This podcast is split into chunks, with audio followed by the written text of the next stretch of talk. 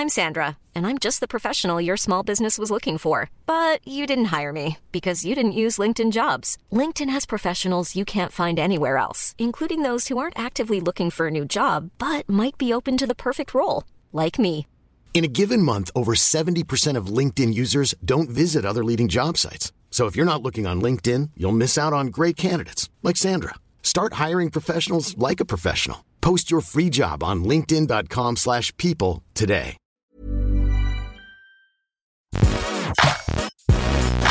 Salut toi et merci beaucoup d'écouter ce fabuleux podcast. Je profite que tu t'installes confortablement et que tu te mets à l'aise. Pour me présenter, je suis Mimi, je suis rédac chef adjointe chez mademoiselle.com et aujourd'hui je suis en compagnie de deux personnes de qualité que je vais te présenter. La première c'est Élise.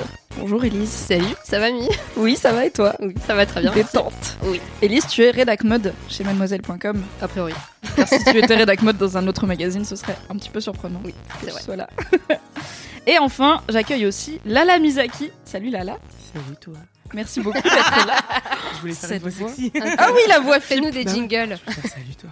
Oh, j'adore. Bah, Il faut le tenir pendant une heure maintenant. Oh, je suis dans le caca.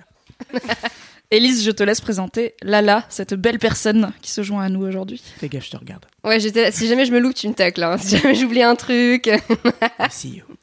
Donc euh, Lala, tu es euh, mannequin, tu es styliste, tu es euh, blogueuse, tu es influenceuse. Est-ce que j'oublie des, des choses que tu fais? Tu fais plein de trucs.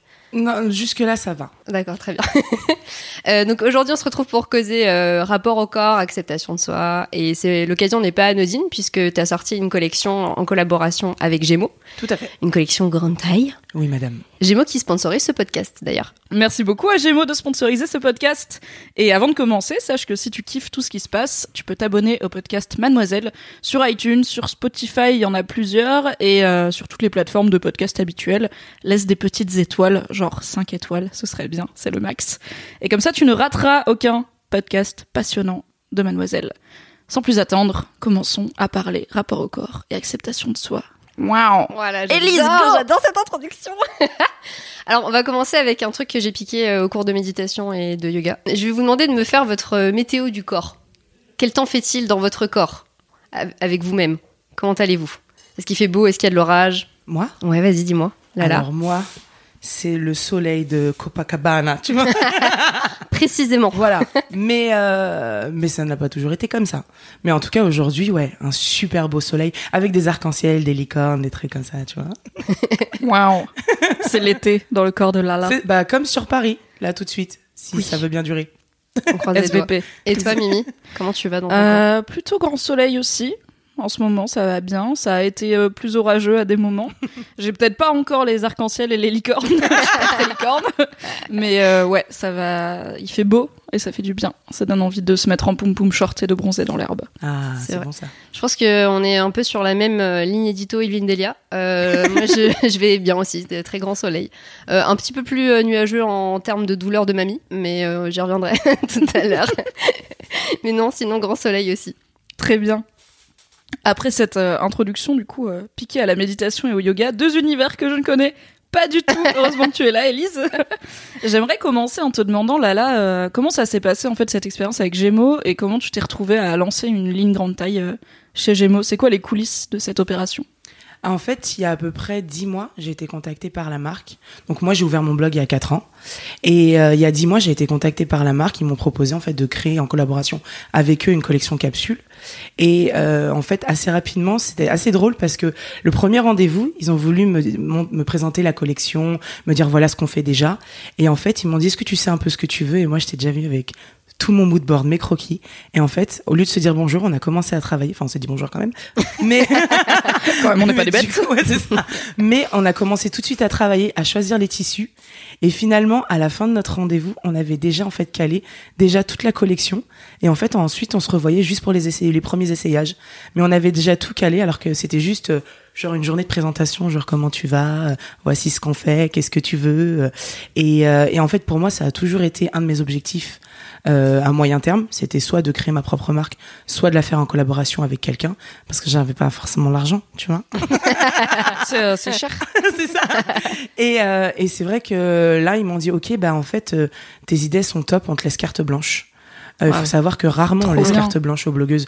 Elles prennent juste des vêtements sur une tringle et elles mettent leur étiquette. Ou des fois elles vont choisir la couleur. Mais, euh, mais rarement on leur permet de pouvoir créer de A à Z.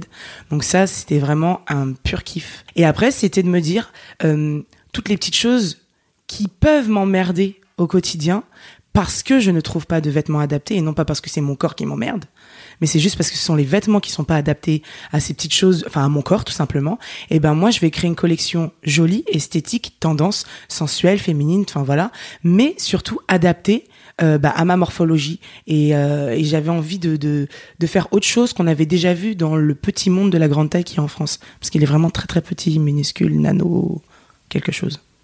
C'est quoi c'est Est-ce que tu as des exemples précis de ces petits Oui. trucs qui te saoulent euh, dans les collections habituelles? Bah, par exemple, on prend jamais en compte. Je peux pas dire qu'il y a des choses qui me saoulent. Je sais juste moi par rapport à mon corps et par rapport à ce que les nanas me disent en général, on a les mêmes problèmes et ça des fois c'est euh, même bien plus que à partir du 44 où on considère que c'est de la grande taille. Ça peut même être, même être avant, comme les cuisses qui se touchent, qui frottent, qui brûlent, ça fait mal.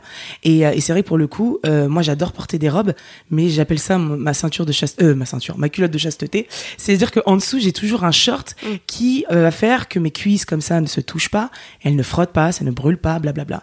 Et euh, ça me saoule d'avoir 50 000 shorts chez moi. J'aimerais pouvoir juste porter mon vêtement avec rien en dessous. et c'est vrai que pour le coup, je peux pas me permettre. Donc euh, et là, bah voilà, on a créé par exemple l'idée de base, c'était de créer une robe. Et, euh, et finalement, je me suis dit oui, mais je veux pas que mes cuisses se frottent. Donc dans ce cas-là, on va faire deux pièces en une seule. Il y aura d'abord une combi short qui fera que mes cuisses ne brûleront pas, ne se toucheront pas, et on, mettra par dessus une espèce de robe. euh, euh, J'ai oublié le mot portefeuille, merci. Et euh, tu connais mieux que moi. hein. je vais te payer. non et, Et voilà. j'ai une- regardé avec admiration l'intégralité de la collection Oh, plusieurs fois, donc euh, madame. je la connais bien. Non, non, mais vraiment une jupe portefeuille. Et du coup, à la fin, on a une robe bohème. Et si on veut, on a juste une jupe. Et si on le veut, on a aussi juste une combi. Donc, euh, il y a aussi ce, ce côté-là où je me suis dit, OK, je sais que la collection, elle va être petite parce que c'est la première. Mais dans ce cas-là, euh, juste en quatre silhouettes, je vais, vous- je vais faire en sorte que vous puissiez avoir jusqu'à 12 compositions possibles. Et c'est vrai que ça, c'était assez cool de se dire que juste avec une seule et même collection, et moi j'ai fait l'addition de toute la collecte, elle revient à 250 euros. Et ça veut dire que Ah ouais, euh, pour hyper 250 accessible, euros, on ouais. peut créer jusqu'à 12 silhouettes. Alors que des fois, pour 250 euros dans la grande taille, tu t'achètes une robe. Clairement, oui. Et là, ça fait mal. Et euh, tu nous disais euh, hors antenne, avant ce podcast en off comme on dit, qu'il y a des filles qui sont pas grande taille qui te disent euh, ah mais je suis deg parce qu'en fait j'adore ce que tu fais et j'aimerais bien acheter Ouais. ta collection. Malheureusement c'est disponible que en grande taille. Est-ce que du coup tu peux réexpliquer à l'antenne ce que tu nous as expliqué sur quelles sont quelle est en fait la logique derrière le fait que c'est pas une collection dans toutes les tailles mais qu'il y a des collections séparées euh, grande taille et taille standard entre guillemets. Bien sûr. Euh, c'est vrai que euh, moi, j'aime bien tout expliquer. Parce que quand on comprend pas, c'est normal, on se plaint, mais on sait pas le pourquoi du comment. Et c'est vrai que j'avais expliqué à mon audience, euh, donc surtout celles qui ne rentrent pas forcément euh, dans la, dans la taille de ma collection, parce qu'elle commence du 46 jusqu'au 54. Sauf pour le maillot de bain qui lui est du 44 au 52. Donc du coup oui, elles sont pas forcément enfin grande taille et pourtant euh, la collection leur plaît. Elles aimeraient avoir euh, les vêtements à leur taille et c'est pour ça que je leur ai expliqué qu'en fait c'est un autre département et qui euh, on peut pas leur en vouloir. Instinctivement, eux, quand ils vont penser collab, ils vont penser à des collabs avec des blogueuses standards et pas forcément grande taille. Maintenant, comme j'ai dit à mon audience, moi, je vous invite à vraiment aller sur le compte de Gémeaux et de dire si la collection vous plaît, j'aimerais qu'elle soit déclinée dans toutes les tailles. Et je pense que euh, par la suite, ça peut donner de belles surprises. Donc je vais chercher mon téléphone tout de suite. Merci de faire une taille, une collection dans toutes les tailles, ce serait trop bien. Comme ça, on pourrait toutes s'habiller en la Misaki, ce serait trop cool. Yeah, yeah. Euh, moi, je me pose une question. Est-ce que tu penses que c'est euh, une bonne chose de mettre d'un côté les grandes tailles et de l'autre euh, bah, les autres tailles? Ou c'est mieux de tout mélanger? Alors en fait, moi je suis assez partagée. C'est une question que je me suis posée. Et c'est vrai que je suis partie du principe où je pense qu'il faut continuer à avoir des onglets grande taille. Si tous les vêtements ne sont pas faits dans toutes les tailles. C'est-à-dire que imagine la frustration si tu fais une taille 54 et que tu arrives sur un site internet et que tout est mis ensemble et que là tu dis alors ça non, il y a pas, ça non, il y a pas ma taille, ça c'est pas décliné dans ma taille. Finalement après tu sors du site, tu as envie de pleurer. Donc al- alors que si tu vois tu as l'onglet grande taille, tu cliques sur l'onglet grande taille, tu sais que à moins que ce soit des histoires de stock, tu retrouves quand même toujours ta taille. Cependant, il faudrait vraiment que dans les campagnes de pub où là on reprend on représente la boutique, tout le monde soit reconnu. Bah, on doit mettre des tôles, des petites, des curves, des hommes. Comme là, ce qu'on a fait avec Gémeaux, on a fait un spot publicitaire où je suis dedans parce que aujourd'hui, ils ont un département, c'est la femme curve. Et donc, du coup, il y a une femme curve. Et je trouve ça tellement intelligent de faire ça parce que c'est représentatif de ce qui se passe dans la rue. Et les gens, ils en ont marre de voir du mensonge. Toi, donc, tu as eu un rôle de styliste déjà euh, certain qui est dans, dans cette collaboration. Euh, Est-ce que tu as aussi un statut de consultante, justement parce que j'ai remarqué euh, plein de fois qu'il y a des vêtements qui sont déclinés pour les grandes tailles, mais qui sont pas du tout adaptés à la morphologie. Est-ce que toi, du coup, tu as vraiment aussi joué ce rôle euh, Ouais, de vraiment. conseillère en modélisme, quoi Ouais, ouais, ouais. Ouais. En fait, ça a vraiment été, on a vraiment travaillé ensemble. Euh, moi, je suis arrivée en fait en connaissant, parce que moi, je peux pas en vouloir, par exemple, à une styliste qui va pas penser euh, aux, enfin, aux cuisses qui se frottent, à telle ou telle problématique que peut avoir une ronde ou pas, euh, parce que si elle ne le vit pas, c'est pas, c'est pas qu'elle a fait quelque chose de mal ou qu'elle ne prend pas en considération la femme ronde, c'est tout simplement qu'elle ne le vit pas, donc elle ne le connaît pas. Et là, pour le coup, euh, on a vraiment fait un travail euh, à à 50-50, c'est-à-dire que les stylistes m'ont apporté leur savoir en termes de tissu, elles m'ont dit ça c'est faisable, ça tu sais que peut-être ça va poser problème. Moi je leur ai dit bah voilà ce tissu il est bien quand t'es ronde parce que du coup il y a un bon maintien, on garde le côté élégant et ça marque pas trop la cellulite pour celles qui pourraient potentiellement être complexées, ce qui n'est pas mon cas, mais j'ai essayé aussi de prendre en compte celles qui sont en process d'acceptation. Donc du coup, c'est pour ça que par exemple la petite robe, euh, on n'a pas travaillé un vrai col bardeau parce que sinon elles auraient été obligées de pas porter de soutien-gorge. Et je voulais pas leur forcer à faire ça. Et en même temps, je trouve ça tellement mignon le côté Dolce Vita. Je sais qu'il y en a beaucoup qui n'osent pas montrer leurs bras, donc on a fait ce, ce petit tissu tombant pour euh, cacher euh, le petit burritos au niveau des aisselles. Tu vois, on a vraiment. Et pourtant, moi, c'est pas euh, un complexe que j'ai, mais c'est des complexes que j'ai écoutés pendant quatre ans, dont j'ai pris note, et je me suis dit, je vais pas vous oublier. Je vais penser à toutes ces petites choses-là, et je vais pas vous oublier. Je pense que c'est une, c'est une super démarche et euh, je pense que les auditrices, euh, qu'elles soient grande taille ou, ou non d'ailleurs, euh, salueront cette initiative de effectivement de pas juste rester dans ton expérience personnelle, Ouais. mais aussi de t'ouvrir à ce que bah finalement ton lectorat t'a t'a renvoyé quoi. Est-ce que tu peux nous raconter un peu, puisque le thème de ce podcast c'est l'acceptation de soi, comment ça s'est passé en fait pour toi tu disais que le- la météo de ton corps n'a pas toujours été au grand soleil Copacabana. Est-ce que tu peux nous parler un peu de ton parcours euh, Ah non, bah non, la météo avant c'était compliqué. Hein. Tu sais, quand il, neige, il y a des grêlons, après il y a du vent, après il y a une tornade qui arrive. tu vois? Il y a des Après, pluies un de grenouilles. tsunami, tu sais. Et euh, ouais, non, c'était un peu ça. Et je pense qu'il fallait que je passe par là pour justement euh, euh, bah, comprendre en fait que tout était si simple. C'est-à-dire que moi j'ai été très complexée. J'ai toujours été ronde parce que, enfin, ronde. Ronde, c'est tout est relatif. On considère que rond, c'est à partir du 42. Moi, en taille 42, j'étais pas ronde, j'étais mince. Mais bon, après, c'est juste parce que, de par mes origines, etc., euh, j'avais le physique que j'ai. J'ai une, grande, j'ai une grande ossature. Je suis relativement grande. J'ai l'épaule carrée, enfin, etc. Donc voilà. Après, je suis plantureuse, certes, en plus des os, mais pas des os mais euh, mais c'est vrai que euh, pour le coup, euh, je me connaissais pas. Je, je me connaissais pas moi à l'intérieur. Donc du coup, je je m'aimais pas à l'extérieur, très clairement. Euh, J'avais tendance à me comparer. Enfin, vraiment, ma vie était apocalyptique pour moi. J'étais la femme la plus moche du monde, la plus grosse du monde, la plus laide, la plus dégueulasse, la plus bête, la plus, enfin tous les plus quelque chose, je les avais. Et euh, et en fait, euh, en 2010, donc le 12 janvier 2010. j'a- Enfin, j'arrive en Haïti le même jour, une heure avant le fameux séisme que tout le monde connaît. Et en fait, c'est comme si là, ma vie, tout s'était re- tout s'était bien mis à sa place. Tu vois, c'est comme si là, euh, je sais pas, euh, avant le 12, le 11 janvier 2010, j'avais mes intestins dans, le- dans le cerveau, le cerveau dans les, les pieds, ce que j'allais dire dans la culotte, mais non. Ça, c'est les hommes. Pardon, excusez-moi. La balle perdue. Allez. vous aime, messieurs. En tout cas, tout ça pour dire que rien n'était en place. non, mais vraiment, rien n'était en place. Et c'est vrai que euh, euh, tu prends conscience de la fragilité de la vie. Tu vois euh, des centaines et des centaines, voire même des milliers de corps sans vie. Et tu te dis, OK, moi, mon âme, elle est toujours à sa place. Pourquoi, enfin, pourquoi, pourquoi je pleurais hier, en fait? Parce que j'avais pas de volume dans les cheveux Parce que j'avais pas le sac avec mes chaussures non mais vraiment, je suis sérieuse. Et puis après, il y avait aussi ce côté, après tu rentres en France, et tu te dis, mais regardez ma maison, elle tient, tout carré, tout bien. Donc euh, je me suis dit, ok. Et là, tu as une période où tu culpabilises de tout. Donc là, c'est pas forcément mieux, parce que tu crois que tout est de ta faute. Et après, tu, tu vois, il m'a fallu quoi, un an? Je me suis dit, mais en fait, attends, ce qui s'est passé, ça s'est passé. prends-en la leçon en fait, remets les choses dans leur contexte. Euh, Aujourd'hui, euh, le séisme, il n'est pas arrivé avec toi. Moi, j'ai cru ça pendant longtemps. Je me suis dit, ouais, je suis arrivé une heure avant, peut-être que c'est moi qui l'attendais. Et je me suis dit, mais pour rien au monde, en fait, j'aurais ne pas aimé le vivre.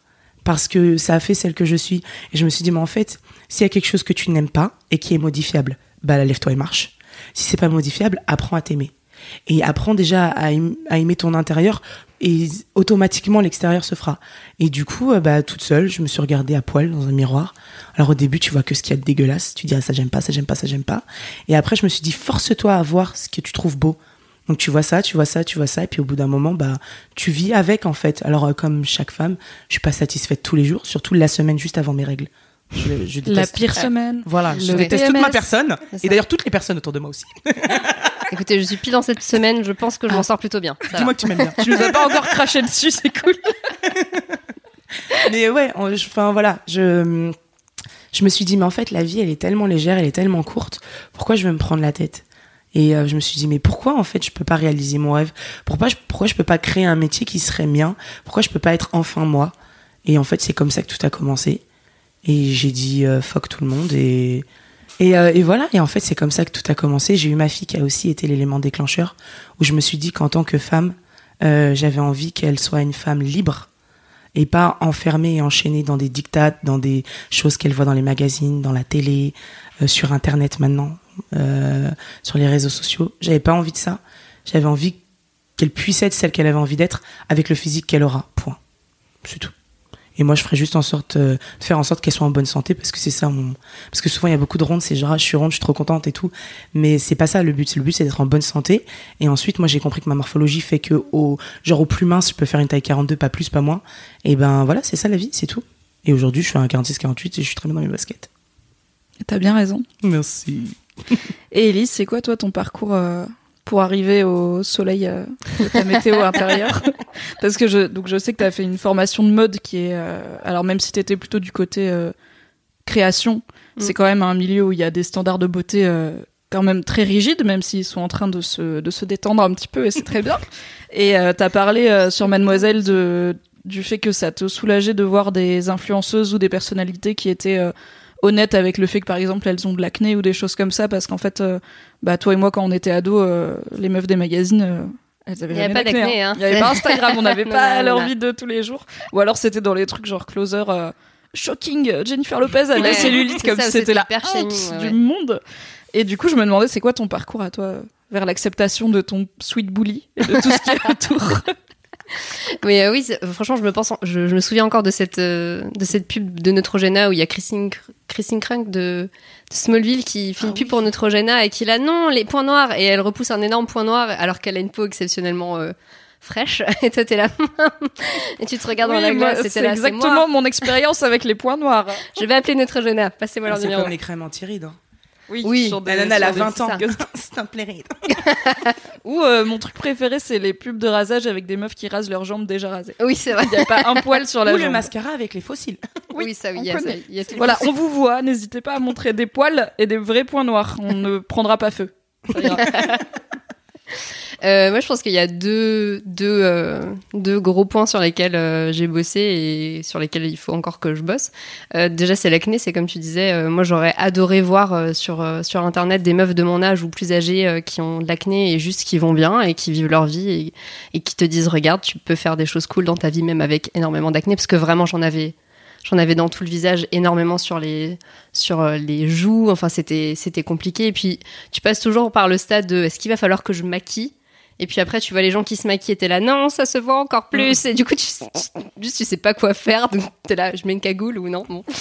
Euh, donc, ouais, ça, ça a été vraiment compliqué. Après, euh, voilà, la pilule est passée par là. Et euh, bon, bah, c'est c'est loin d'être une solution miracle parce que ça reste quand même des hormones que tu balances dans ton corps. Ouais. Mais pour le moment, je suis toujours sous pilule. Donc, pour le moment, ma peau se tient à carreau. Et c'est un des trucs qui fait que j'ai un peu peur d'arrêter la pilule parce que il y a une grosse vague de on va retourner vers des trucs plus naturels, passer euh, au DIU et tout ça. Mais euh, moi, c'est, j'avoue que c'est le point qui fait que ça m'angoisse, c'est que j'ai peur d'arrêter la pilule en me disant ça va revenir parce que comme un comme un mauvais deuxième épisode d'un film nul de type La Momie ou un truc comme ça. Autre balle perdue, pardon pour La Momie. Euh, et le deuxième, c'est qu'en fait, euh, quand j'étais petite, euh, j'étais vraiment tout toute mince. Et en fait, euh, je me souviens d'épisodes à la piscine. Alors déjà, la piscine, pour moi, c'était un gros traumatisme. hein. Je, Ouais, c'est clair. horrible, je détestais Non la mais piscine. qui est à l'aise avec la piscine euh, dans un cadre scolaire sérieux? Enfin surtout quand t'es quand tu commences à avoir 10-12 ans que la puberté elle arrive et tout. Enfin Et les nichons qui poussent, quoi. Eh bien non, du coup, voilà. Ah oui. C'est excellente Ah. transition, merci Lala. on n'avait pas répété. Euh, non, bah en fait, euh, voilà, j'étais j'étais toute euh, toute mince, euh, voire maigre, et euh, j'avais pas du tout de poitrine. Et en fait, moi, on me shamait justement parce que j'étais toute mince et que j'avais pas un, un corps de femme entre guillemets. Euh, donc euh, voilà, tu, moi j'étais en fait dans un peu l'inverse. Donc en fait, tu regardes pareil, tu vois les meufs euh, à la télé, elles ont des, des seins, euh, seins- des seins sympas ou présents du moins, et un boule euh, pareil qui, est là quoi. Et puis toi, tu t'y retrouves pas parce que t'as pas du tout cette morphologie-là. Euh, À côté de ça, j'avais ma meilleure pote qui avait des seins euh, de ouf, euh, qui avait vraiment un corps de pin-up des années 50, quoi. Et donc, je j'osais même pas aller acheter des, acheter des soutiens-gorge en fait avec elle parce que ça me, enfin, j'étais là pourquoi j'achète des soutiens-gorge? Vraiment, je fais même pas du ah, ça ne sert à rien. enfin bref. Donc ça, ça c'était, c'était compliqué. Et puis en fait après, j'ai eu mes premiers copains et en fait, le sexe c'était cool. Et je trouvais que ça aidait plutôt bien à se rendre compte que peu importe la, la gueule de ton corps, en fait, tu prends du plaisir et tu es capable d'avoir des copains et d'avoir des amis et, ou des bonnes notes à l'école. Enfin, des, bref, ta vie, ça va malgré ton corps. Et en fait, là, euh, depuis quelques années, je prends du poids euh, de manière euh, assez, comment dire, graduelle. Est-ce que ça aide d'être chez Mademoiselle pour prendre du poids? Oui, J'allais dire, je pense que c'est l'effet rédac mademoiselle. Elle Pas a de là le Madeleine, temps mais- des madeleines. non. Euh, donc euh, voilà, je prends du poids et en fait, en vrai, je me préfère avec un peu plus de poids. Et euh, donc voilà, c'est pour ça. Maintenant, j'ai un boule et ça me fait plaisir. j'ai toujours pas de seins. Et c'est ok aussi, je les aime très bien comme ils sont. Et je pense que pareil, le regard de mon copain, ça, ça aide aussi là-dessus, quoi. Et, et d'être là euh, entouré euh, de personnes comme vous euh, qui aussi ont trouvé la paix et le soleil de Copacabana dans leur cœur et dans leur corps, ça aide, quoi. J'ai envie de me faire un t-shirt avec cette phrase, ok Météo de mon body, Copacabana. Yes. voilà, je, donc à toi, Mimi. Alors, euh, moi en fait, je suis passée par plusieurs stades puisque hum, alors j'ai jamais été grande, ça j'ai très vite fait la paix avec le fait que 1m58 c'était mon max et c'est arrivé relativement tôt, je pense. Donc euh, vraiment en seconde, j'étais là ah donc c'est fini. OK, on, arrête de grandir, très bien, je serai toujours minus. Et euh, bah, un peu comme toi là là, en fait, j'ai une morphologie euh, aussi de par mes origines puisque je suis à moitié marocaine, je pense que ça joue.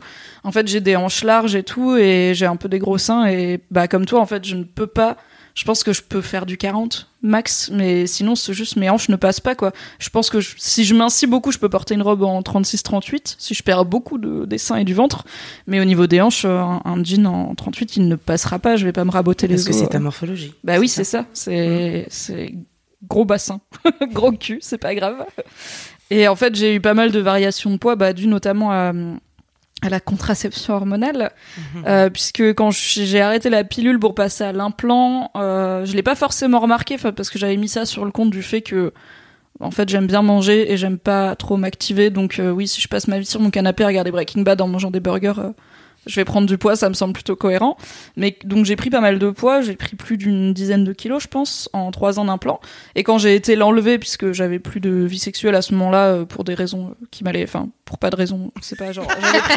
J'essaye de formuler autre podcast.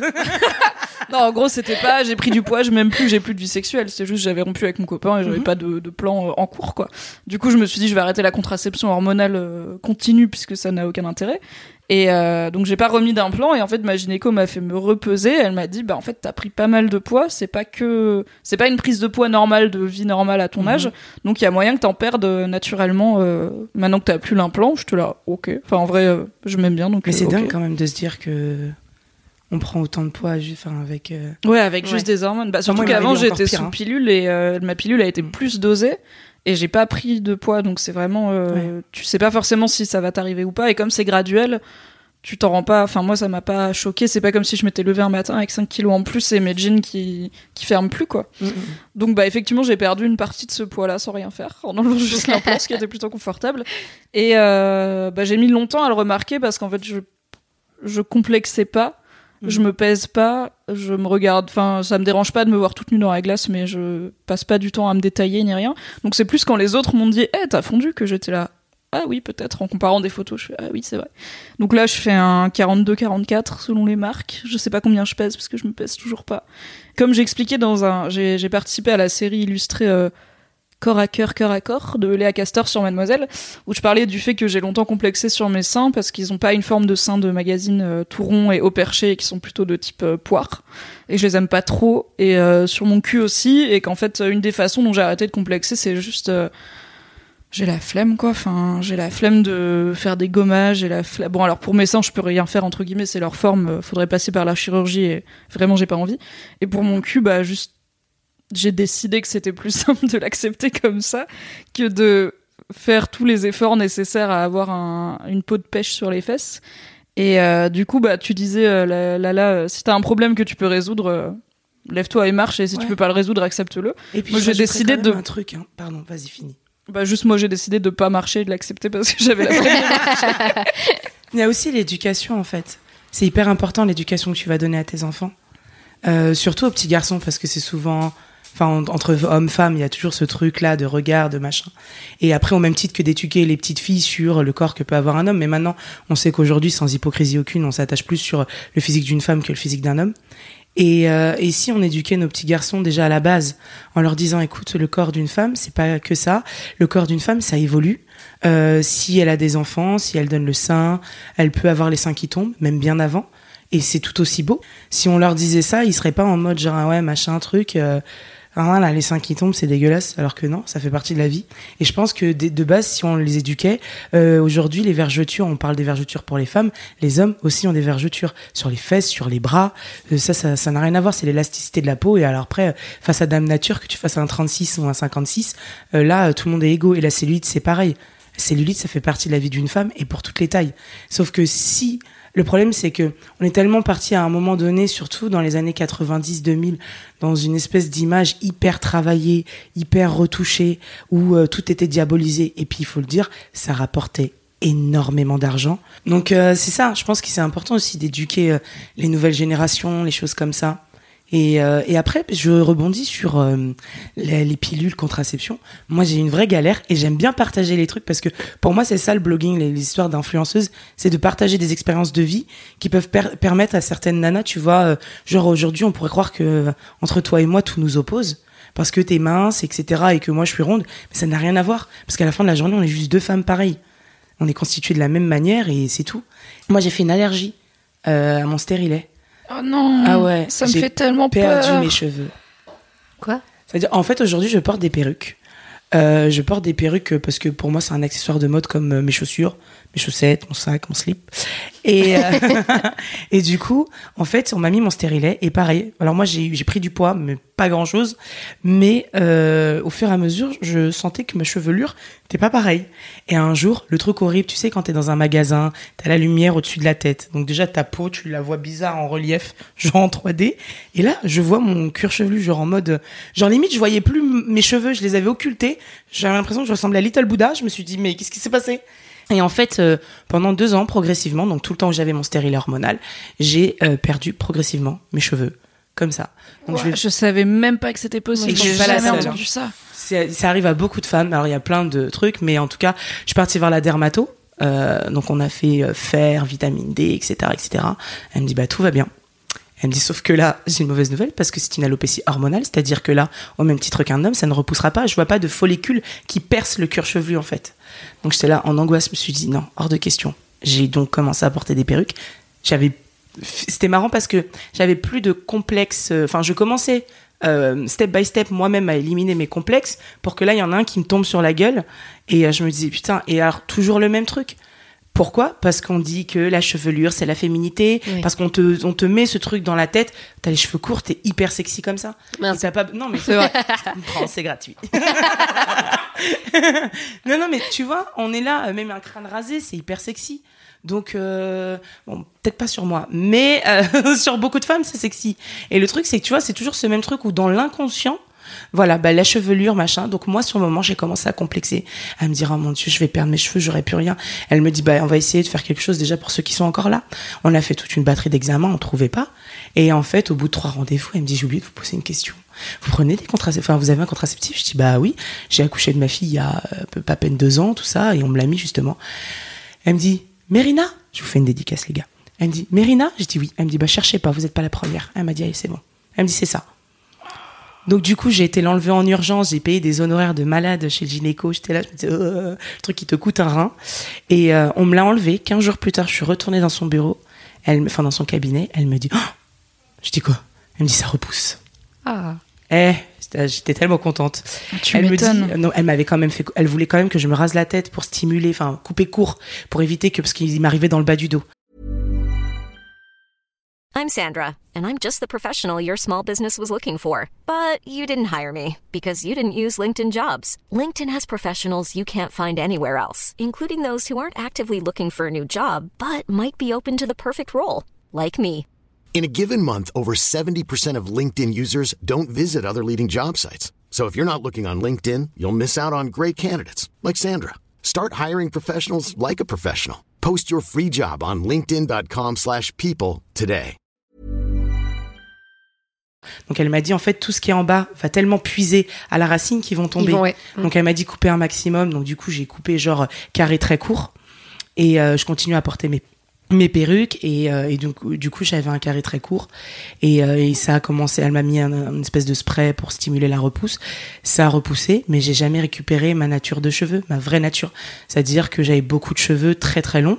Là j'ai des cheveux très très longs mais pas beaucoup. C'est à dire qu'ils sont très fins mais par contre euh, du coup j'ai continué à porter des perruques parce que je trouve ça tellement fun Ah, trop bien. et du coup, je fais plus de couleur, je fais plus rien. Moi, en dessous, je les laisse tranquilles. J'ai les cheveux euh, qui sont beaucoup plus longs que ça. Ils m'arrivent euh, euh, pratiquement dans le bas du dos quand je les mets derrière. Et là, ils sont enroulés. Et j'ai mon... moi, j'appelle ça mes pépés, mes chapeaux. J'ai mis mon petit chapeau sur la tête. et puis pendant ce temps-là, en dessous, c'est salon de coiffure. J'ai un petit soin à l'huile de ricin, tu vois. Mais là, c'est pareil, j'ai l'impression que c'est un truc euh, encore un peu tabou. C'est hyper tabou parce qu'on que- associe la perruque à une femme malade ou une femme afro. Alors que euh, même si là, quelque part, le port de la perruque, il est né d'un complexe et, euh, et entre guillemets d'une maladie, si on peut dire ça comme ça, euh, mais finalement aujourd'hui c'est tellement fun. Et moi c'est pour ça que j'aime en jouer et que je le dis sans, enfin parce qu'il y a beaucoup de, enfin un peu moins maintenant parce que c'est vrai que pour le coup, même si, bon, voilà, je les porte pas tellement dans mon cœur, Kylie Jenner a quand même servi à quelque chose parce qu'elles ont démocratisé le port de la perruque pour la femme caucasienne, etc. C'était plus genre consacré qu'à la femme malade ou la femme afro. Ou la femme superficielle aussi.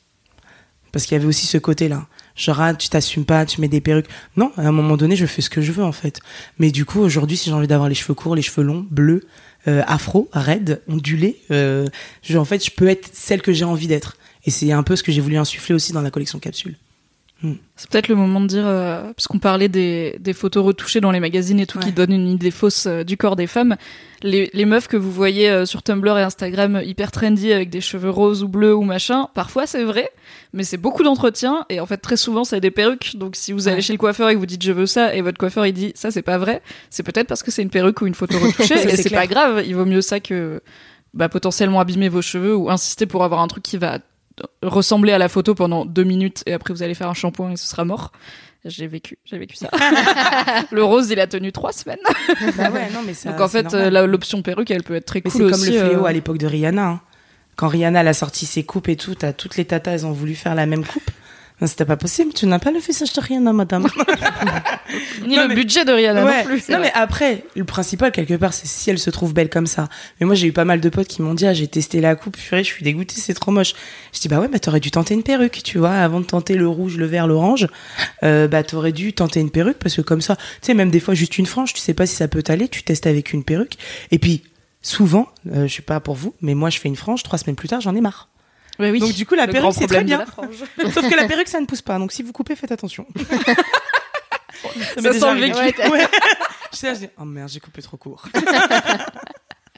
Là, tu, t'as, à vue de nez comme ça, t'as combien de perruques au total chez toi? Euh, euh, j'en ai. Alors, À vue de nez, j'ai dit. À vue d'œil. Oui. À vue, tu peux essayer Bah, de j'ai regarder avec ton nez, mais Une trentaine. Ouais, j'en ai une trentaine. Des courtes, des longues, des bleus, des verts, des, euh, des afros. J'adore mes pépés préférés. Je les appelle mes pépés, hein, c'est mes bébés, genre perruque, tu vois. Et, euh, et en fait, euh, mes, pré- mes préférés, c'est les afros. Et c'est tout ce qui est les grises, les bleus. euh, Ouais. Ouais, les couleurs qui sont vraiment compliquées Ouais. euh, Ouais, ouais. voilà, à faire en ouais, temps normal. J'aime la discrétion et du coup, c'est les plus discrètes. Ça s'entend, tu es extrêmement timide. Mais c'est vrai, la grise, elle est trop bien. Je, je- je suis en train de l'imaginer parce que je crois que tu l'avais mise sur oui, je l'ai Instagram. mise. Et ouais, ouais, elle est trop belle. En plus, c'est des, enfin, si vous prenez du cheveu naturel, vous pouvez faire ce que vous voulez après avec aussi. C'est-à-dire que vous pouvez les colorer, etc., etc.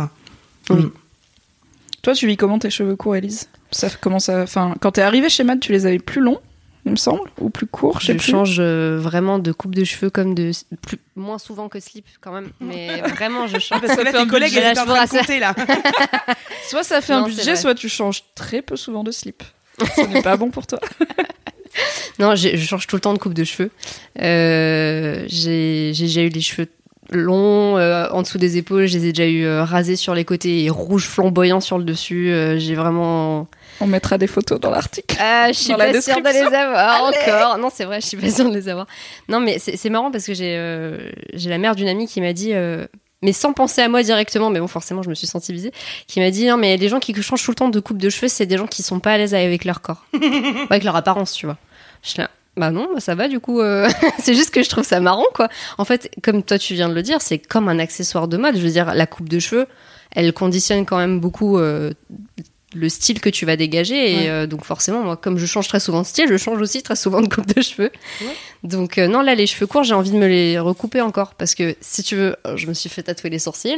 C'est vrai. euh, Je vais les montrer cet été. Exactement. Du coup, là, je suis là. Non, mais ça a cicatrisé. Il y a plus de croûte. Là, c'est bon. Je peux enlever mes cheveux. je je te jure, j'avais les Ah, sourcils t'avais fait craquelés. une mèche juste pour les croûtes. Non. non, non, mais c'était bien pratique parce que tu vois, je pouvais les cacher, je pouvais les cacher en dessous. Mais ouais, là, j'ai envie de me les, j'ai envie de me les recouper. Je, je pense que c'est assez addictif une fois que tu commences à les avoir courts. C'est un peu comme les tatouages. T'as envie de les avoir Ah oui, courts tout le madame. temps. Tellement. T'en as des tatouages, toi? Ouais, et mon Dieu, si ça tenait qu'à moi, je serais tatouée partout. Non, mais d'ailleurs, ça, c'est c'est un truc qu'on a en commun toutes les trois. On a toutes les trois des tatouages. euh, Moi, j'en ai que un. T'en as qu'un. moi j'ai des- j'ai que des petits tatouages bijoux. Ouais. Et c'est vrai qu'un de mes rêves, ce serait de me tatouer euh, dans le dos, tout le dos, une espèce de poupée, enfin le visage d'une poupée geisha avec une grande coiffe, un truc comme ça. J'imaginerais ça trop bien sur toi. Et euh, j'ai tellement envie de le faire. Mais en fait, euh, tu sais, t'es toujours partagé, c'est toujours le même truc des règles. Si tu dis. euh, alors, ça, c'est le raisonnement que j'avais à l'époque, et là, c'est vraiment parce que j'ai pas le temps. Mais l'idée est encore là dans ma tête. C'est euh, au début tu dis ouais mais du coup après je peux pas bosser ouais mais du coup après machin. Je suis quand même dans un métier d'image où je me disais ouais mais le mannequinat machin. Il y a certains qui m'ont dit ouais mais tu sais qu'après euh, pour qu'on te, te fasse travailler ça va être dur et tout. Après je me suis dit mais en fait je m'en fous de votre vie. Euh... Vous n'allez pas m'emmerder. non, mais en vrai. C'est-à-dire qu'aujourd'hui, je travaille plus en tant qu'influenceuse, en tant que moi à 100%, que en tant que porte-manteau mannequin. Donc en vrai, moi, le mannequinat, je m'en fous. C'est-à-dire que le mannequinat, moi, il est venu à moi, hein, j'ai pas été le chercher. Et aujourd'hui, euh, j'ai pleinement conscience que le mannequinat, c'est être un porte-manteau pour un vêtement, c'est le jeu, il y a pas de problème. Mais c'est pas, c'est pas ce que je préfère. Moi, j'aimerais, j'aime donner vie aux vêtements et en étant moi. Et euh, franchement, plus je vieillis, plus je deviens relou et j'ai envie d'être moi, quoi. Si c'est ça, être relou, euh, Ouais. soyons relous. Bah, c'est relou Ouais, pour les gens. clair. Pour moi, c'est parfait. Puis franchement, les tatouages, enfin, alors je sais qu'on est un peu dans une bulle de cool kids d'internet et tout, mais j'ai l'impression que dans le milieu de la mode, en tout cas, ça c'est Ça se pas mal démocratisé. oui, oui, oui. Peut-être pas les grosses pièces, c'est peut-être Ouais, plus souvent des, des Si, trucs relativement discrets, mais euh, Franchement, à l'école, enfin, je sais pas pour toi dans ton école de mode, mais euh, si c'était plus si t'avais une couleur de cheveux naturelle et pas de tatouage que t'étais un peu outsider, un peu tu vois. chelou, ouais. Alors si en plus t'avais pas de piercing, alors là c'était. Qu'est-ce que tu c'était fais mort. là Est-ce que tu es la dame de l'accueil On ne sait pas. Non, moi j'aime bien ce côté de rendre unique son corps, de lui faire des petits dessins. Enfin, tu vois, il y a beaucoup de gens encore euh, très conservateurs qui comprennent pas, qui disent oui, mais comment tu vas faire quand tu vas vieillir? Mais toi, comment tu vas faire t'es toujours aussi con? C'est pas rien. non, mais tu vois. Il y a des gens, j'ai l'impression qu'ils sont, ils, ils vivent pour vieillir, tu vois, ils Oui. vivent tout dans au Mais cas où. déjà de, de, eh, de base, tu sais même pas si tu vas vieillir. Alors viens, vis maintenant Oui, c'est déjà. ça. bah ouais, by step. Et puis en vrai, après, euh, c'était genre tu peux pas être une mamie rock'n'roll. Et c'est vrai que moi j'ai toujours cette image. Quand les gens me disent ça, j'ai toujours cette image de qu'on voit toujours sur Insta, euh, sur euh, Pinterest d'ailleurs. C'est une espèce de petite mamie cambodgienne là qu'on voit avec des tatouages même sur le visage qui sont faits euh, au, au marteau là à l'ancienne. Et je la trouve tellement fraîche. Et je me dis mais moi je vais être comme ça. je vais être comme ça quand je serai grande. Bah ouais, et puis c'est vachement cool d'avoir une diversité et une évolution aussi. euh. Ouais. C'est pas parce que maintenant on imagine une mamie comme une gentille petite dame qui fait des tartes aux pommes. En fait, les femmes de maintenant Nova. seront pas la même mamie Ouais. que la mamie des années 50, et tant mieux quoi. Sinon, c'est vraiment triste de, dire, de se dire euh, je vais vivre ma vie pour être une bonne mamie. Oui, c'est ça. C'est long. Et puis, c'est comme long, tu ouais. dis, on n'est pas sûr en plus d'y être. Donc, euh, faisons ce qu'on veut. On sera des mamies tatouées qui feront des tartes aux pommes. Ah, mais en plus, c'est des gens souvent que tu croises qu'une fois dans ta vie. Genre, euh, quand je serai mamie, mec, tu, ça tu seras même pas là à côté de moi et tu viens me raconter ta vie. bah oui, il sera pas là pour juger, quoi. bah ouais. Donc, euh, non, et puis en plus, je sais pas, moi, c'est une petite attention, une petite, une petite histoire à chaque fois que j'offre à mon corps, un petit cap, un petit passage qui fait que je veux absolument le marquer pour ne pas l'oublier. Et, euh, et donc voilà. Mais euh, l'autre, là, quand je vais le faire dans le dos, je vais pas l'oublier, c'est mon avis, il va durer longtemps. Ah, c'est sûr. Mm. Va falloir économiser et tu vas, tu Ah vas ouais. douiller. J'ai qu'un gros tat, enfin un gros tatou qui me prend tout l'avant-bras et vraiment j'ai, j'ai très, j'ai pleuré beaucoup. Pour l'argent ou pour la douleur? Un peu des deux. L'argent, bon, c'était 500 balles quand même. Hein, ça- Ah ouais. alors ça les vaut, mais euh, parce que c'est pour toute la vie, mais il faut Ouais. les sortir. Et euh, la douleur, ouais, c'est le, le remplissage couleur. 5 heures, c'est long. Mais je me suis dit, si je, si je dis euh, on arrête là et je reviens, en fait, je reviendrai pas parce que je saurais que ça fait mal. Donc, genre, vas-y euh, à fond. Enfin, c'est comme un sparadrap, quoi. Faut l'enlever d'un coup parce que sinon, tu vas pendouiller et Je tu peux vas payer en y 10 toucher. fois et venir 10 fois. C'est long pour tout le monde. Je reviens euh, sur ce que tu disais, qu'on était euh, un peu des cool kids d'Internet, quelque part. C'est vrai. Euh, donc on travaille toutes les trois quand même sur Internet. Est-ce que vous pensez que le fait d'être exposé en permanence sur les, les médias, Internet, les commentaires, tout ça, c'est un truc qui vous a plutôt aidé par rapport à votre rapport au corps ou quelque chose qui a été un peu en dents de scie Qu'est-ce que vous en pensez de, de ça? Je pense que c'est à double tranchant. Alors moi, j'ai jamais été très, j'ai jamais vraiment suivi d'influenceuses ou de personnes comme ça. Mais avec le recul, je me dis que quand j'avais plus de mal à accepter mes formes et mes seins et tout, ça m'aurait aidé de, bah, de suivre des initiatives euh, body positives euh, diverses et variées qui m'auraient juste montré que mon corps existe et qu'il y a plein de femmes qui l'ont et qu'elles sont tout à fait bien dans leur slip et du coup, il y a, y a pas de raison que moi je puisse pas l'être. Donc je pense que ça aurait accéléré en tout cas le, le processus. Et après, et c'est pour ça que à ma toute petite échelle, euh, j'essaye de le faire, tu vois. euh, Je fais des vidéos pas maquillées parce qu'en fait, dans la vie, je me maquille pas tous les jours et je m'en fous. Euh, j'ai fait le corps à cœur, cœur à corps de Léa où elle a, j'ai pris en photo et elle a dessiné mes seins et mes fesses et c'est une expérience assez marrante de voir ces complexes très joliment dessinés. Donc voilà, je fais des trucs comme ça où j'essaye de de représenter à ma petite échelle mon type de morphologie pour dire euh, il existe. Et puis après, oui, t'as le revers de la médaille d'Internet qui est que tout le monde a une opinion, encore plus que dans la rue, et euh, que les gens ont moins de filtres pour dire leur opinion, surtout quand ils sont anonymes. Mais euh, je trouve que... Hein? Moins ou pas De filtre. Pas de filtre. Ouais, souvent pas du tout le Ou filtre. peut-être ils se mettent un, un nouveau filtre que le Un filtre connard. ils, ils mettent le mode connard activé.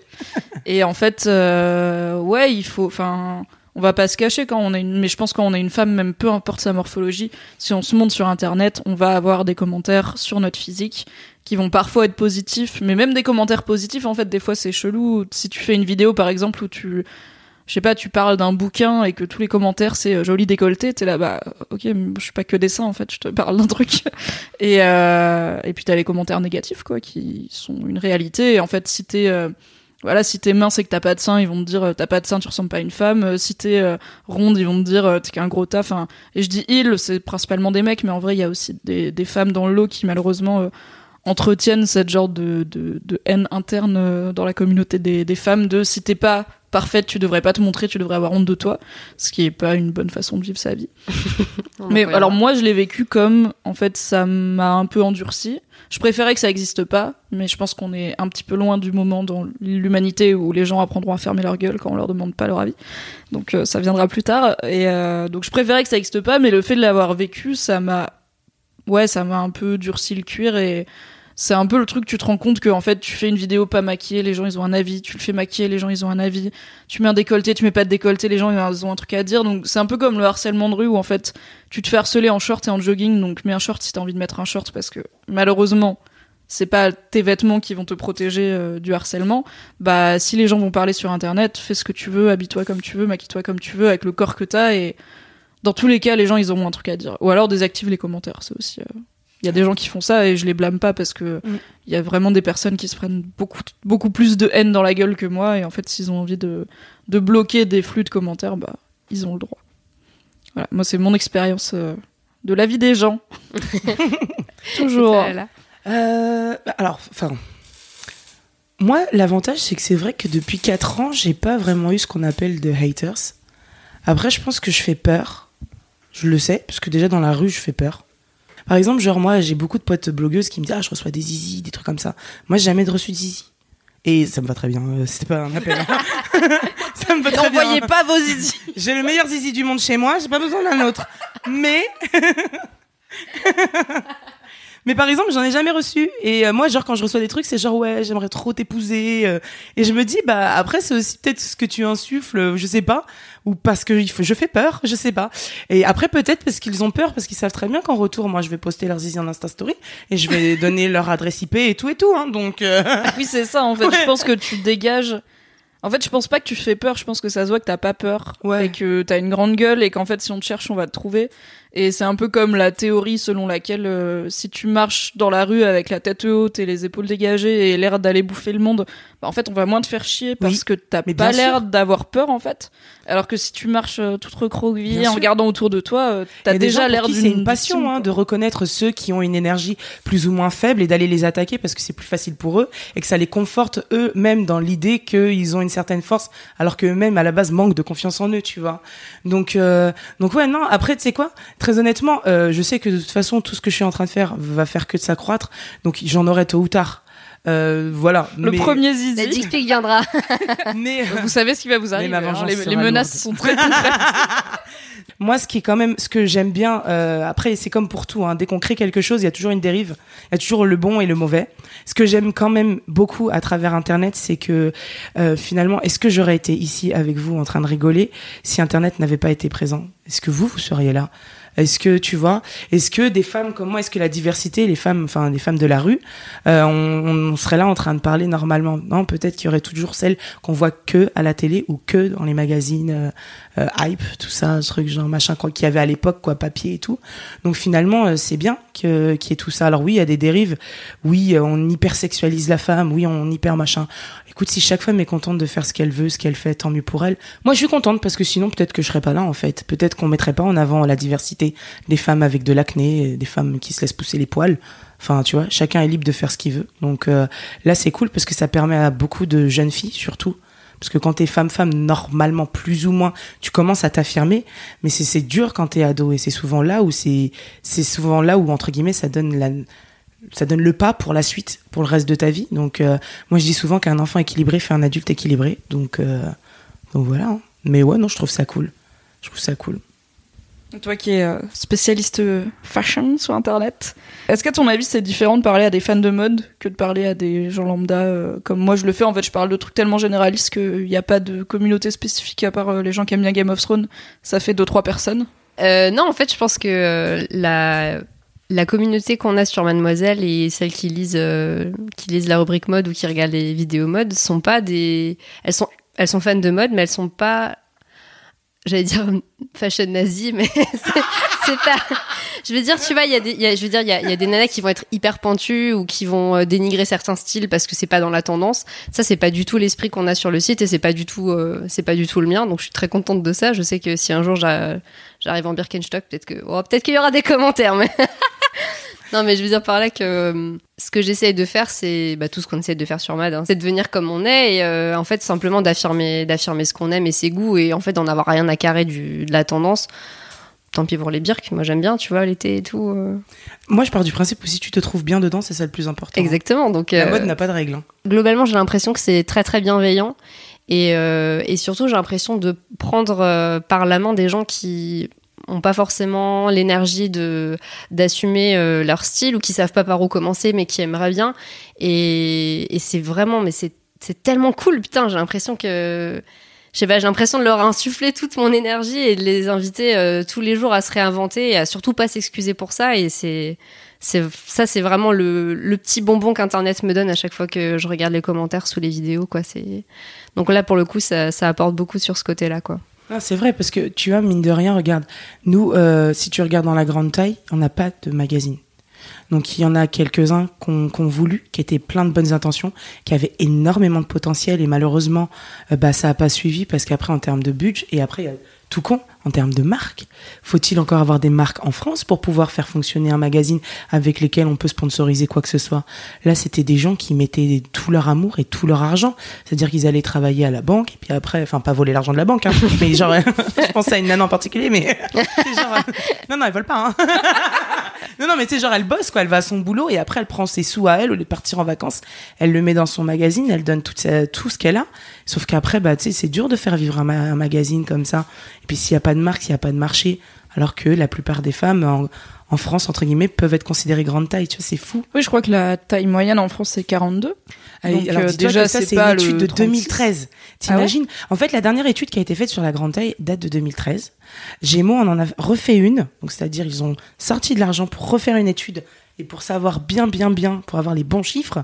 Et euh, déjà en 2013, les études qu'on trouve, c'est que la moyenne des femmes françaises faisait une taille 42-44. À savoir qu'en termes de pourcentage, il y avait plus de femmes qui faisaient des 46-48 que des tailles 34. La, la, taille 34 équivalait à peu près en termes de pourcentage à la, à la, à la même proportion qu'une femme qui faisait une taille 58. C'est-à-dire 10 tailles de plus que moi. J'ai pas pété, hein, vous avez entendu. Ouais, ouais, c'est le... c'est le canapé. Ça fait un bruit bizarre. Ça fait un bruit chelou. Non, non, mais on laissera ça, c'est bien. Là, elles me reconnaîtront à son, c'est moi ça. mais, euh, mais du coup, ouais, c'est, ça paraît fou en fait. Tu dis, mais. En fait, ça paraît fou parce qu'on trouve du 34 dans toutes oui, les enseignes. Non, mais en fait, mais tout plus Et simple alors, que souvent, ça. il reste que du 34, mais on en Ouais. trouve, alors que du 58, on n'en trouve pas. Mais en fait, juste plus simple, c'est vous voulez pas faire de l'argent. Oui, vos clients. Parce qu'à un moment là, donné, quoi. on veut tous faire de l'argent. On est d'accord. Moi, aujourd'hui, j'aimerais pouvoir faire marcher l'économie de mon pays. J'aimerais pouvoir Make faire marcher l'économie de mon pays et je peux pas. Finalement, je consomme exclusivement outre-Manche, voire outre-Atlantique. Outre-Atlantique, ça me freine un peu parce qu'il y a des euh, 25 dollars, 50 dollars de frais de douane, mais enfin de livraison, tout ça. Mais euh, en vrai, aujourd'hui, euh, c'est outre-Manche que je donne pratiquement tout mon argent, sauf à partir de mercredi, parce qu'il y a ma collection qui sort. Mercredi 25 avril chez Gémeaux. Ah, j'ai toujours rêvé de faire ça. Je voyais les gens faire ça à la télé. Oui, venez voir mon spectacle. Oui, la promotion. mais euh, mais c'est vrai que pour le coup, ouais, non, il y a pas. T'imagines, c'est dingue. Aujourd'hui, genre euh, par exemple, euh, moi, des mots que j'ai effacés ou du moins des phrases que j'ai effacées euh, de, ma vie, c'est euh, fait une après-midi shopping. T'imagines, nous, capitale de la mode, alors que j'habite pas en province, j'habite à Paris. Je peux pas aller faire de shopping avec mes copines parce qu'il y a aucune boutique dans laquelle je vais trouver des vêtements, dans lequel je, enfin, c'est, enfin, c'est pas, c'est pas humain, c'est pas possible. Et, et c'est là où, pour moi, les magazines, les, les, même les marques, ne serait-ce que sur leur compte Instagram, ont un vrai rôle à jouer en termes d'éducation. C'est ce que je disais tout à l'heure, éduquer les gens dans l'inconscient des gens. Si on les habituait de plus en plus à devoir la, à voir de la diversité, ils seraient pas là en train de dire ah bah non je peux pas ou genre, euh, enfin, à le voir en fait. Tu vois, moi souvent on me dit ah, euh, je te suis, c'est marrant parce qu'au fur et à mesure j'oublie que t'es ronde, juste je te suis pour ce que t'es. Tu me permets de me sentir mieux dans ma peau, point à la ligne. Et après t'as des looks audacieux qui me plaisent, des fois moins, des fois plus, mais juste pour ce que tu es toi, ça me plaît déjà. Est-ce que c'est pas ça le plus important? Et le truc c'est que t'imagines, genre moi je peux pas faire une après-midi avec mes copines. C'est dingue. Donc en gros je peux juste aller manger. Alors là, c'est pas comme si j'aimais pas ça, mais tu vois. Et, et moi vraiment, je pense que sincèrement, on peut gagner de la confiance en soi par le vêtement. Et euh, comme par la beauté, comme par le sport, c'est toutes ces petites attentions qu'on offre à notre corps qui peuvent permettre de de de de, de le- trouver joli quand on est en processus d'acceptation de soi, et finalement à la fin bah, de savoir qu'on est joli, de le voir enfin. Et, euh, et je trouve ça tellement bête. Et c'est vrai que Gémeaux, ça a été instinctif pour moi parce que il y avait le prix, il y avait le fait que je puisse avoir carte blanche, et il y avait le fait de savoir qu'ils ont des boutiques. Et ça, euh, la, collection est distribuée dans plus de 140 boutiques. C'est juste dingue. Parce que moi qui viens de province, je sais à quel point c'est une galère 2.0. Ouais, je suis d'accord, je viens de province aussi. Et euh, bah voilà, euh, j'ai très vite accepté que je ferais pas du 38 dans la vie et ma mère non plus, etc. Et en fait, j'étais très contente, même avant qu'on qu'on ait le partenariat avec Gémeaux et avec ta, ta collection, juste de savoir que Gémeaux allait lancer une ligne grande taille. Parce qu'en fait, moi, quand j'étais ado, bah il y avait H&M où euh, le 38, euh, enfin au-delà du 38, t'as 4 jeans et en fait ils sont partis parce que vraiment beaucoup de gens font du 40, Voilà, 42. c'est ça, c'est ça. Et du coup, bah, t'es un peu en galère où il y avait des magasins euh, comme Gémeaux qui, eux, euh, ne proposaient pas encore de grande taille. Donc j'étais hyper contente que ça soit dans un truc aussi accessible et aussi présent en France parce que souvent les collections spéciales, c'est dans des petites boutiques où t'es là, bon, bah, il y en a deux à Paris, une à Londres. Moi Ouais, qui viens de la Drôme, euh, bah tant pis quoi. Soit tu tapes des trucs de parachute, tu sais, avec plein de ficelles, là, qui, machin, c'est, enfin, c'est pas beau, quoi. Genre le t-shirt triple XL, Lilo et Stitch avec des fleurs hawaïennes. À l'époque, c'était quand même ça. Il y a beaucoup de femmes encore qui, Ouais. aujourd'hui, euh, euh, voilà, elles sont habituées à ça. Et du coup, quand elles ont des vêtements près du corps, elles disent, ah non, moi, je veux vraiment le truc super large pour cacher mes formes et tout. Alors que non. Après, ça, ça peut être, moi, j'adore l'oversize. Mais c'est un choix. C'est-à-dire que quand j'ai envie de- d'être muy caliente, genre plus serré, je peux me le permettre. Quand j'ai envie d'être oversize, je, enfin, je fais ce que je veux. Quand j'en ai envie. Et je me dis pas, ça grossit, ça grossit pas. Je me suis juste dit, hier, je suis rentrée tard, j'ai travaillé, tout ça. Maintenant, aujourd'hui, j'ai pas envie de m'habiller. J'ai juste envie de vivre. De pas être à poil parce qu'il faut. Oui, voilà. c'est ça. bah, de pas être à poil parce que sinon, je pourrais avoir des problèmes. faire tourner des têtes. Torticolis. Du coup, pour conclure, j'aimerais vous demander à toutes les deux et ensuite à moi, comme ça, ça me laissera le temps d'y réfléchir, si vous aviez qu'une seule chose à dire à une auditrice ou un auditeur qui est euh, bah, complexe et a encore du mal à accepter euh, son corps principalement ou peut-être des aspects en tout cas de sa personnalité, qu'est-ce que vous voudriez lui dire? Vas-y, Lala, commence. Euh, je voudrais lui dire, euh, vis ta vie. En fait, il y a personne qui paye ton loyer, à part toi-même, normalement, à moins que tu te sois entretenu par un richissime gars à Dubaï, là. Ou que tu sois chez tes parents. non, non, mais en vrai, enfin, moi, je pars du principe où on est né seul, on repart seul, normalement. Et, euh, et on n'a qu'une vie. C'est-à-dire que moi, je dis souvent qu'il y a le corps et l'esprit. Et c'est le seul moment où, là, pour l'instant, on est sûr et certain que les deux sont synchro et que j'ai la possibilité de pouvoir prendre ce verre et le bouger à droite ou à gauche, avant ou à l'arrière, peu importe, en tout cas, comme j'en ai envie. Et euh, c'est maintenant et pas demain. Donc euh, voilà, j'ai toujours dit que je voudrais pas être euh, une mamie de 105 ans et, me dire à mes petits enfants ah fais ci fais ça t'aurais dû faire ci. Moi j'aurais aimé faire ça ou vivre ma vie par procuration avec ma fille ou quoi des choses. Moi ma fille elle fait ce qu'elle veut comme elle en a envie. Et là tu vois on me propose des contrats de mannequin. Je suis pas en train de dire ah, j'ai toujours rêvé d'être mannequin toute ma vie. Donc il faut absolument qu'elle le fasse. Je la pousse et tout. Non t'as envie tu fais t'as pas envie tu fais pas. Je m'en fous en fait. Et euh, l'argent j'étais un enfant je te demande pas de faire de l'argent moi je suis là pour faire de l'argent donc après, tu feras plus tard euh, ce que tu veux plus tard. Et vraiment, euh, vivez votre vie. On n'en a qu'une. Et en vrai, à part vous-même, personne peut vous empêcher de d'être qui vous avez envie d'être. Et cherchez pas à être quelqu'un d'autre ou à quelqu'un qui vous inspire. Genre, genre, euh, je sais pas, Coco Chanel ou Kim Kardashian. Tu en donnes deux extrêmes. Mais euh, mais pour le coup, euh, soyez juste vous. C'est déjà pas mal. Voilà. Euh, bah, en fait, euh, c'est bien, tu me fais une, tra- une transition par rapport à ça. Euh, oui, je pense que on s'excuse, et je, je parle surtout en connaissance de cause. Encore maintenant, je m'excuse beaucoup pour beaucoup de choses qui n'ont pas besoin d'être excusées. Donc en fait, venez, on arrête de s'excuser pour euh, ce qu'on est, ce qu'on a envie d'être et ce qu'on a envie de faire. Et euh, ouais, je pense qu'on se ferait vraiment tous bien chier si on était toutes les mêmes personnes. Donc euh, franchement, juste voilà, vivez, lâchez-vous la grappe, faites-vous plaisir parce que comme dit, demain, demain on n'est peut-être plus là. Donc voilà. Ça fait très corneille, hein, ce que je suis en train de dire. Mais c'est- Alors on vit. Très bonne Chaque jour comme le dernier. En fait, je pense que le but de la vie, c'est de d'être son sa propre meilleure amie ou son propre meilleur ami, et qu'une des façons d'y arriver, c'est de se parler comme on parlerait à sa meilleure amie ou à son meilleur ami. Et je pense que si vous êtes une personne euh, sympa, ce que j'imagine que vous êtes, vous n'iriez pas dire à votre meilleure amie, t'es dégueulasse, t'es vraiment, t'es moche. T'es ah, je ne peux pas te regarder. Et pourtant, c'est souvent des trucs qu'on se dit à soi-même. Donc, en fait, faire preuve envers nous-mêmes de la même bienveillance dont on fait preuve envers les gens qu'on aime, c'est cool. Et c'est un bon premier pas pour euh, commencer à être plus, euh, plus en paix avec euh, soi-même à tous les niveaux. Merci à vous deux d'avoir partagé Merci. ce Merci. moment. C'était très très cool, je suis très contente. Oui, oui, aussi. J'espère que ça t'a plu, à toi qui écoutes. Merci d'écouter, merci d'être là. Lala, dis-moi, où est-ce qu'on peut trouver ta collection capsule faire et le quand truc crevard moi. genre. Euh, on peut retrouver ma collection capsule donc euh, bah, dans 140 boutiques à partir du euh, mercredi 25 avril. Euh, également sur internet, vous pouvez aussi la retrouver sur mon blog. Moi, je sur la page principale de mon blog. En fait, ce sera consacré qu'à Gémeaux et je vous donne plein de conseils s'il faut prendre une taille au-dessus, en dessous, comment les mélanger, comment les porter, comment on a créé le vêtement. Et du coup, voilà, vous pouvez retrouver tous ces petits renseignements et quand vous cliquez, ça vous emmène directement sur le site de Gémeaux. Donc déjà, voilà, vous pouvez aller directement sur mon blog. Si vous préférez essayer, vous pouvez directement aller en boutique. Vous pouvez aussi vous faire livrer gratuitement dans la boutique Gémeaux la plus proche de chez vous, parce que toutes les boutiques ne le proposent pas la collection. Elle sera aussi disponible dans les dom ce qui est quand même bien. On a essayé de penser à tout le monde. Bah ouais. Et, euh, et le maillot de bain, lui, sort le 14 mai. Donc à partir du 14 mai, vous pourrez tous vous mettre à poil. Pour euh, plus de diversité dans la grande taille en France, achetez des pièces de la collection Lala Bah, au moins par pitié, tu vois. Parce qu'elle est sympa, merde non, non, non, mais elle a été pensée pour vous, pour moi, pour nous, et, euh, et voilà, tout simplement. Donc si vous voulez enfin être vous, bah c'est le moment.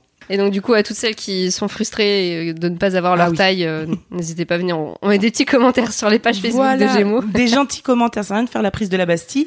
Vous allez juste gentiment et vous dites voilà, on aimerait que la collection soit déclinée dans toutes les tailles et que la diversité puisse se Nous aimerions beaucoup vous donner de l'argent. Merci de nous permettre de vous donner de l'argent. Généralement, c'est un bon argument. Ouais, Ça marche bien, Là, ouais. je pense que ça, ça devrait marcher. Et toi, Elise, où est-ce qu'on peut te retrouver sur les internets? Bah, sur ma chaîne YouTube, tout simplement, Elise Francis. Et oui. Comment tu l'écris, Francis? Parce qu'il y a un piège. Alors, pas comme Francis Cabrel, du coup. Enfin, le même début, mais deux SE à la fin. Ta propre chaîne. Yes. Bravo. Oui, je suis contente. Venez, on est bien. Oui. Et vous pouvez également me retrouver sur ma chaîne YouTube, Mimi Mademoiselle. Et euh, bah, vous pouvez vous abonner au podcast de Mademoiselle, comme ça vous entendrez régulièrement ma douce voix. Et ce sera bien. Merci beaucoup à Gémeaux d'avoir fait une collection avec la Misaki, de nous avoir permis cette rencontre et d'avoir sponsorisé ce podcast. On vous dit à très bientôt. Et en attendant, aimez-vous.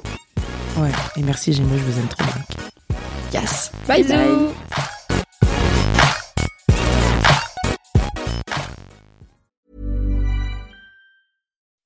When you make decisions for your company, you look for the no-brainers. If you have a lot of mailing to do, stamps.com is the ultimate no-brainer. Use the stamps.com mobile app to mail everything you need to keep your business running with up to 89% off USPS and UPS. Make the same no-brainer decision as over 1 million other businesses with stamps.com. Use code PROGRAM for a special offer. That's stamps.com, code PROGRAM.